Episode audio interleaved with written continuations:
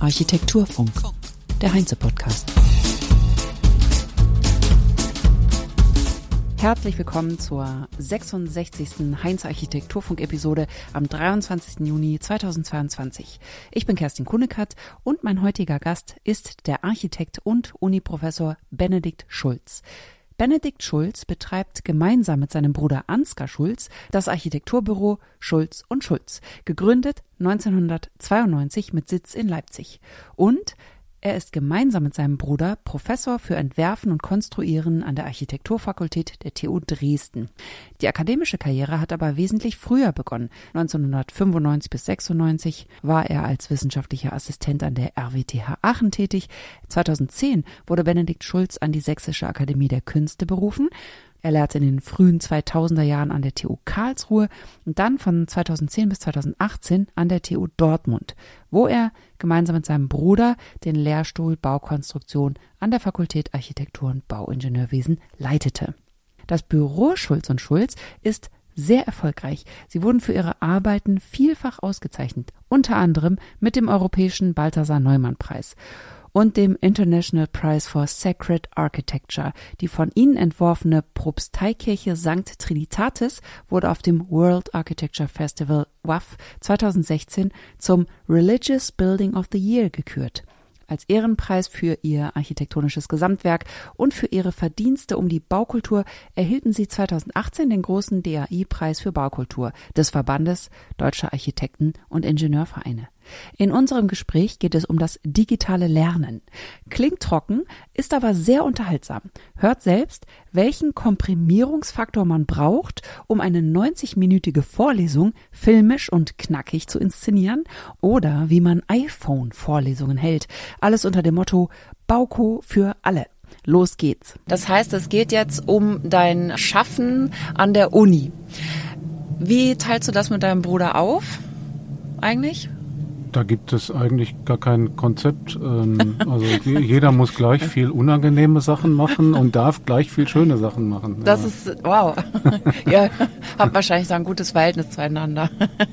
Ja, also ihr ergänzt euch wirklich komplett. Ihr habt beide so die gleichen ja, äh, ja, Themen. Ja, ja, Wir entscheiden oftmals erst am Abend vorher, wer zu den Kolloquien fährt.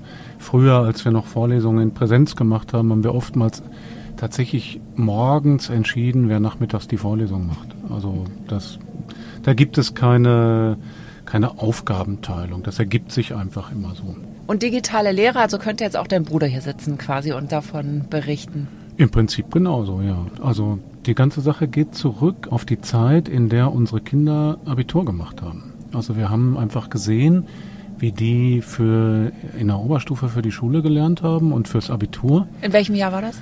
Hast du gerade gesagt? Nee. Ah, ja, müssen wir überlegen. Der älteste ist jetzt, der älteste von meinem Bruder ist jetzt, glaube ich, äh, 24. Also mit 18 äh, oder mit 19 Jahren? Also ja, ja, zwölf Jahre Schule in Sachsen. Ne? Also dann ah, sagen wir mal so vor sechs, sieben Jahren ging das los und dann haben wir das bei den anderen auch beobachtet und also um 2015 rum. Genau. Und äh, da waren wir ja schon fünf Jahre in Dortmund an der Uni und hatten Vorlesungen in Präsenz gemacht und ähm, und waren so ein bisschen ja frustriert davon, vor 200 Leuten zu stehen und äh, immer so ins Dunkle reinzusprechen und kein, keine Rückmeldung zu kriegen.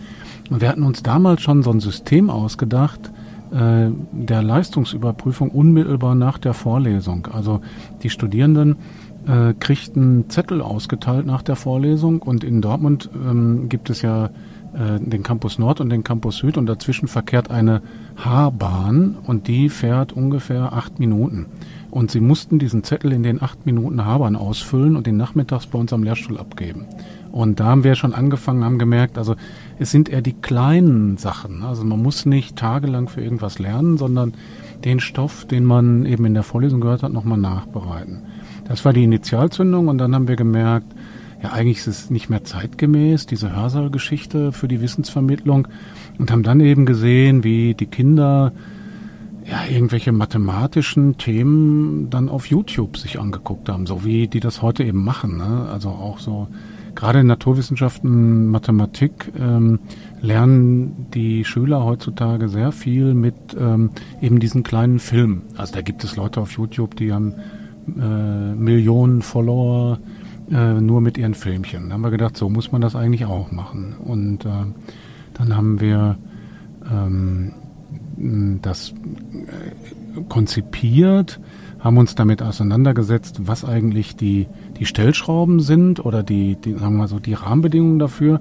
Ich habe einige Studien dann gelesen dazu und da kommt raus, dass man bei dieser Art der Wissensvermittlung ähm, also man darf sich nicht dabei filmen, wie man eine Vorlesung hält. Also das haben ja viele in Corona gemacht und ja. das ist natürlich völlig verkehrt.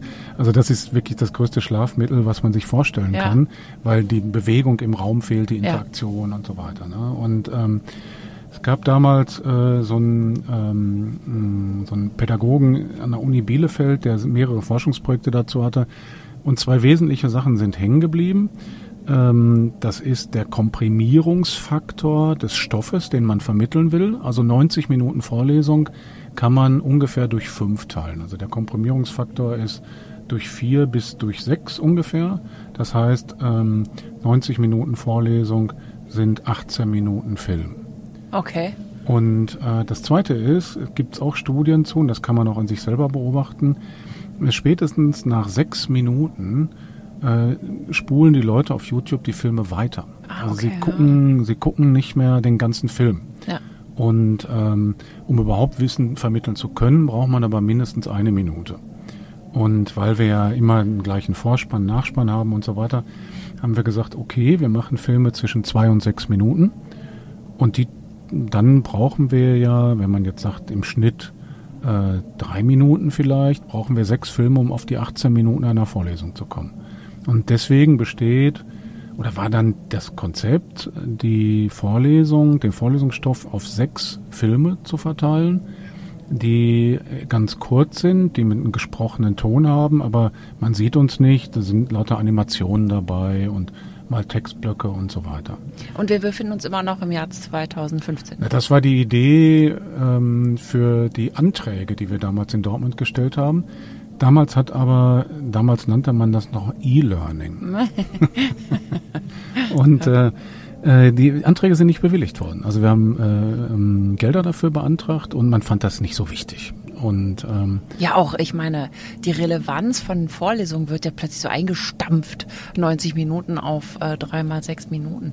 Was ja auch. Oder war das kein Argument? Dass man Sorge hatte, dass man vielleicht in Frage stellt. Ja, das, war natürlich damals so, ähm, dass man sagte, na ja, also geht da nicht was verloren, kann man das so eindampfen und so weiter und so fort. Ähm, wir sind dann von Dortmund nach Dresden gewechselt an die Uni. 2018. Und, genau. Und haben dann im Zuge der Berufungsverhandlungen ähm, das Konzept vorgestellt und haben besondere Berufungsmittel dafür gekriegt, weil die TU Dresden, anders als die TU Dortmund, am E-Learning sehr stark interessiert war. Und ähm, dann ähm, haben wir zuerst die Vorlesungen neu konzipieren müssen, weil wir in Dresden Erst- und Zweitsemester unterrichten und haben das alles komplett neu gemacht und haben etwas übernommen, was wir in Dortmund schon gemacht haben, nämlich iPhone-Vorlesungen. Also wir haben für die Vorlesung das iPhone angestöpselt und dann Fotos angeguckt oder mal was gegoogelt, also sozusagen so, wie man als Architekt arbeitet, 90 Minuten im Vorlesungssaal. Und dann haben wir für Dresden das als iPad-Vorlesung entwickelt, wo wir selber im iPad äh, was reinmalen. Also wir haben dann was reingemalt. Also es wurde dann übertragen auf dem Smartboard sozusagen oder hat Ja, genau, auf dem Beamer, ja, ganz normal ja, auf dem okay. Beamer, genau. Also wir, wir hatten unser äh, unser iPad und dann haben wir reingezoomt, so schauen Sie mal hier, diese Stelle, mhm. wieder rausgezoomt und haben oftmals Skizzen gemacht. Und aus diesen iPad-Vorlesungen, die waren sozusagen die Vorbereitung für die Filme, weil diese ganzen Skizzen, die wir gemacht haben, sind dann die Animationen in den Filmen geworden. Und äh, dann haben wir angefangen, die Filme zu produzieren und äh, haben in einem Wintersemester angefangen damit und äh, das muss das Wintersemester 2019-20 gewesen sein, denn als wir dann so das äh, erste Semester komplett in diesem Format hinter uns gebracht haben, kam Corona. Jetzt weiß ich, wer Corona in die Welt gebracht hat. ja. So war das. Ja, Wahnsinn. Das war und, echt ein Timing. Ja, ja, ja, ja, ja. ja. Also und ähm, ich meine, man muss jetzt sagen, man sieht ja jetzt daran, dem sind jahrelange Vorüberlegungen, Vorarbeiten vorausgegangen.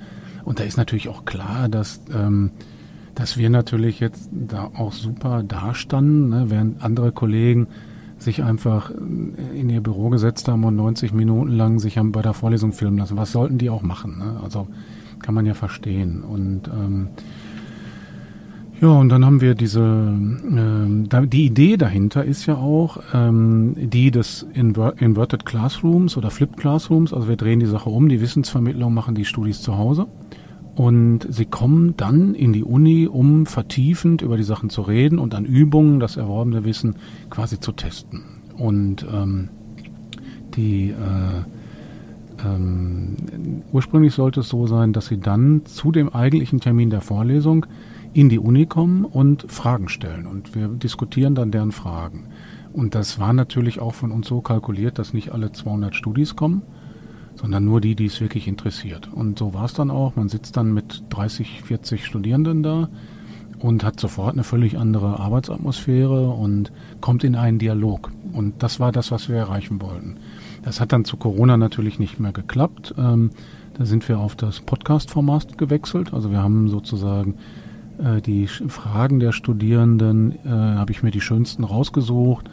Und dann haben wir äh, diese Podcasts produziert, was die Studierenden super fanden, weil die ja alle zu Hause hockten. Ja. Ne? Lockdown, die waren alle zu Hause und dann malten die ihre Übungen und hörten dabei unseren Podcast. Oder ist der öffentlich zugänglich oder war das ja, jetzt sozusagen ja, intern? Ja, ja, der ist, Wie heißt ja, der? Ich glaube, man muss sich anmelden dafür. Ähm, also es ist nicht jetzt auf allen Podcast-Kanälen. Mix, Mixcloud oder so irgendwo. Also es war schon so, aber ich glaube, man musste sich anmelden. Das weiß ich nicht mehr. Wir mhm. haben das ja auch wieder eingestellt, weil mhm. jetzt kein Corona mehr ist. Ne? Aber ähm, ich meine, so diese allgemeinen Podcasts, ich habe mal einen gemacht, den habe ich 2019 eingestellt und der ist jetzt einfach noch online. Auf allen Kanälen sozusagen. Ja, ja, die sind noch zugänglich. Ah, die sind zugänglich. Die sind noch zugänglich. Und die ja. heißen wie? Hast du das gerade schon gesagt? Nee. Bauko-Podcast oder so, ja. keine Ahnung. Also, Moment, ich kann, das, kann das mal, ja, mal eben aber nachgucken. Sinn, klar, aber das war eigentlich total lustig. Wir haben da mhm. sehr viel Spaß mit gehabt. Hier genau auf Mixcloud, genau, und Bauko-Podcast. Ja, genau. Und dann gibt es die Übungen noch dazu. Die gehören ganz normal zu diesem Modul. Also die Studierenden müssen ein kleines Haus durchkonstruieren, Zeichnungen machen dazu. Da wird dieses ähm, erworbene Wissen dann natürlich auch noch vertieft. Und dann haben wir noch so eine Art Online-Test eingeführt, weil ich wollte dann wieder zurück zu diesem Dortmunder Format, diese ganz schnellen Tests. Wir wollten auch rauskriegen, ob die das kapieren, was wir denen da erzählen. Und dann haben wir so kleine Online-Tests eingeführt, die fakultativ sind. Wenn man die alle macht und 10 von 12 besteht, dann kriegt man die Note um 0,3 angehoben. Mhm. Und äh, man besteht den Podcast aber nur, wenn man ein Feedback gibt auf die Filme und eine Verständnisfrage stellt. Und das wird händisch kontrolliert. Also wer wie viel Uhr ist es da reinschreibt, der ist auch durchgefallen. Ne? Und so haben wir immer wieder die Rückmeldung bekommen, was wir noch anders machen müssen, was gut ist, was schlecht ist. Und ja, das ist im Wesentlichen äh, das Konzept. Mittlerweile, also wir haben die dann in der Corona-Zeit öffentlich gemacht. Also sind auf Vimeo und auch auf Instagram, also es ist ein eigener Instagram-Kanal. Und da kann man sich das auch anschauen. Viele Universitäten haben in der Corona-Zeit das auch empfohlen. Und äh, es gab in München jemanden, der ausgewertet hat, über was wir in welchen Filmen reden und das alles aufgeschrieben hat und den Studis in die Hand gedrückt hat. Also, Eigentlich müsstet ihr jetzt reich sein, weil alle davon so profitiert haben und euch. Wir haben am Anfang überlegt, ob wir das äh, in irgendeiner Form wirtschaftlich nutzen und haben dann uns aber für, und so ist, so heißt das Ganze ja auch, ne, der Hashtag Bauko für alle, wir mhm. haben uns dafür entschieden, das sozusagen frei zugänglich zu machen, damit wir die ganze Welt erreichen, ähm, arbeiten um wir gerade an einer, an einer englischen Fassung. Und mhm. die ist auf YouTube, also die kann man sich auf YouTube angucken. Und ja. da sind wir jetzt ungefähr bei Vorlesung 10 oder 11. Also ungefähr fast die Hälfte haben wir jetzt auch auf Englisch schon fertig. Und das nächste Projekt ist das dann äh, mit äh, chinesischen Untertiteln zu versehen. Super. Also dass wirklich die ganze Welt davon was hat. Ja, ja, so stellen wir uns das vor. Ja. genau. Fehlt noch äh, ein bisschen äh, Spanisch vielleicht. Ja, unter Umständen, aber das hat sich ja so ein bisschen geändert im spanischsprachigen Raum. Die können ja mittlerweile alle Englisch, also ja. die, die Jüngeren zumindest. Kann man das auf YouTube sehen? Auch? Ja, die englischen Fassungen auf YouTube, ja, mhm. die deutschen Fassungen auf Vimeo. Ja, wir testen die Plattform im Prinzip ne? und wollen mal gucken, wo, wo jetzt mehr erscheint. Also wir müssen natürlich auch die Regeln einhalten an der TU Dresden. Das heißt, die Filme sind auch auf Opal eingestellt. Das ist aber natürlich so ein bisschen schwerfällig. Ne? Das ist mit Instagram natürlich viel besser. Also die Idee war ja auch, dass die Leute in der S-Bahn sitzen und mit Kopfhörern sich diese Filme angucken. Und so ist das gedacht. Und tatsächlich machen das auch viele. Ne? Ja. Jetzt stellt ihr ja das Prinzip Vorlesung damit ein wenig in Frage vielleicht. Haltet ihr noch solche langen Vorlesungen? Nein, gar nicht mehr. Also wir, wir möchten in der, also die Zeit, die im Stundenplan für unsere Vorlesung eingeplant ist, die nutzen wir jetzt wieder zu dieser Fragerunde. Mhm. Also wir haben den Podcast eingestellt und suchen uns aber jetzt die schönsten Fragen raus. Also morgen zum Beispiel 13.30 Uhr behandle ich wieder die 15 schönsten Fragen zu, äh, zu drei Vorlesungen insgesamt. Und da sind dann so lustige Sachen bei, wie ob man ein Haus nachträglich unterkellern kann. Und, äh, und dann erzähle ich zum Beispiel darüber, äh, dass wir kürzlich so einen Wettbewerb mitgemacht haben, bei, der, bei dem tatsächlich der erste Preis das Haus nachträglich unterkellert hat. Und, und dann, wir reflektieren dann aber oft im, in dem Gespräch, reflektieren wir natürlich auch die Fürs und Widers. Ne? Sehr viele, also die Generation, die wir jetzt haben, die sind sehr stark mit Nachhaltigkeitsfragen beschäftigt. Und ich versuche, die Studierenden immer dafür zu sensibilisieren, wie komplex es ist. Ne? Also Holz ist nicht einfach nur gut, ne? sondern da muss, steckt viel mehr dahinter. Und ich versuche ihnen klarzumachen, in welcher Komplexität man das, das Ganze einfach äh, bewerten muss. Und das sind so Dinge, die wir eben in diesen Fragerunden klären. Die machen wir im Moment noch als Videokonferenzen. Denke ich aber, dass wir die im, ab nächsten Semester dann zu der Vorlesungszeit wieder in Präsenz machen werden. Ja. Und für mich bedeutet das, dass ich eben mit 30 Studis da sitze und nicht mit 200. Ne? Und ist, Wobei, ich weiß nicht, die anderen müssen ja auch noch irgendwie dann den Bauko abschließen. Wie machen die das denn? Die kommen dann. Ja, keine Ahnung. Ja, so wie das alle machen, die jetzt eben nicht, die das nicht so richtig interessiert. Ne? Die, die, die machen wahrscheinlich, kaufen die sich zehn Chipstüten und zehn Colaflaschen und gucken sich alle Filme kurz vor der Prüfung an. Ne? Mhm. Also wir haben eine, wir haben eine mündliche. Prüfung und äh, die Prüfung besteht oder, oder bezieht sich wieder auf die Fragen, die wir auch in den Online-Tests schon stellen. Ne? Also das heißt, wenn ein Studierender die Filme schaut, die Online-Tests macht, kann er das auch schaffen, ohne die vertiefenden Fragen. Also ja. die reine Wissensvermittlung wird ja durch die Filme abgedeckt. Ne? Und der, der sich aber eben dafür interessiert und der das vertiefen will und der, der uns ja auch was bringt durch die Fragen, die er stellt, äh, der kann, der kann dieses zusätzliche Angebot eben nutzen. Und du hast eben gesagt, die Leute recherchieren selber und kommen dann mit Fragen zurück. Genau. Und das sind dann Fragen über Dinge, die sie einfach nicht recherchieren können, weil manche Dinge erfährt man ja vielleicht auch nur in der, obwohl ja, man, es gibt eigentlich nichts, was man nur in der Vorlesung erfährt wahrscheinlich. Ne? Also, also ich habe in der Corona-Zeit jede Frage beantwortet, schriftlich. Mhm. Und da war, ist mir dann auch schon manchmal der Kragen geplatzt. Ne? Also dann waren das wirklich so dämliche Fragen, dass ich einfach nur äh, den Link zu Wikipedia oder so da rein kopiert habe, mhm. statt die Frage zu beantworten. Das machen wir jetzt nicht mehr, weil sich die Fragen naturgemäß ja auch doppeln. Das heißt, wir geben diese schriftlich beantworteten Fragen des letzten Semesters auch an dieses Semester noch aus. Uns interessiert ja eigentlich eher mit den Fragen. ich muss gerade an Frequently Asked Questions für Baucode. Äh, uns interessiert ja eigentlich, dass wir die Dinge äh, vertiefen wollen, weiterentwickeln wollen. Wir wollen sehen, wo müssen wir noch was ändern. Und wir wollen ja selber uns auch mit interessanten Fragen beschäftigen. Deswegen pick ich halt lieber sowas raus wie wie man jetzt ein Haus nachträglich unterkellert. Oder eine der Fragen für morgen ist auch, ähm, wie man denn die Dachentwässerung an der Elbphilharmonie macht mit den vielen geschwungenen Dächern. Ja, wie man das denn da das Wasser runterkriegt. Ja. ja. das ist doch interessant, Super. oder? Ja, ja, auf jeden dann, Fall, ja. Und dann äh. kann man auch, darf man ruhig mal sagen, ja, weiß ich auch nicht so genau. Wir überlegen mal, wie es sein könnte. Ne? Und dann, wir fahren mal hin. ja. Gehen wir aufs Dach. Naja, und also dafür morgen zum Beispiel, ehrlich gesagt, bei der Elbphilharmonie habe ich mich noch nicht mit beschäftigt. Manchmal gucke ich mir das dann vorher nochmal an. Aber ich glaube, ich werde eher erzählen, ich habe kürzlich in so einem Hotel übernachtet von Daniel Liebeskind. Und mhm war ich so weit oben, dass ich von oben auf die ganzen Dächer der, des Einkaufszentrums geguckt habe, was daneben ist. Ne? Und da habe ich gesehen, wie der das macht. Ne? Weil Mit so einem Teleskop da gestanden. Tja. Ah, das ist aber schön. Ah, also das muss ja auch, das muss auch Spaß machen, ja. ne? weil so sonst, ich kann mal gucken, was ich noch so an lustigen Fragen für morgen habe. Ich meine, morgen muss jetzt relativieren für Hörerinnen und Hörer. Die Aufnahme ist etwas früher entstanden. Hast du auch andere Kollegen und Kolleginnen in dieser Form jetzt geprägt oder, oder äh, inspiriert, sag ich mal, an der TU Dresden? Sind da welche gefolgt? Mm, naja, also es mussten ja alle zu Corona-Zeiten was, was, machen. Ja. Ne? Und äh, der geringste Aufwand ist, eine Kamera hinzustellen.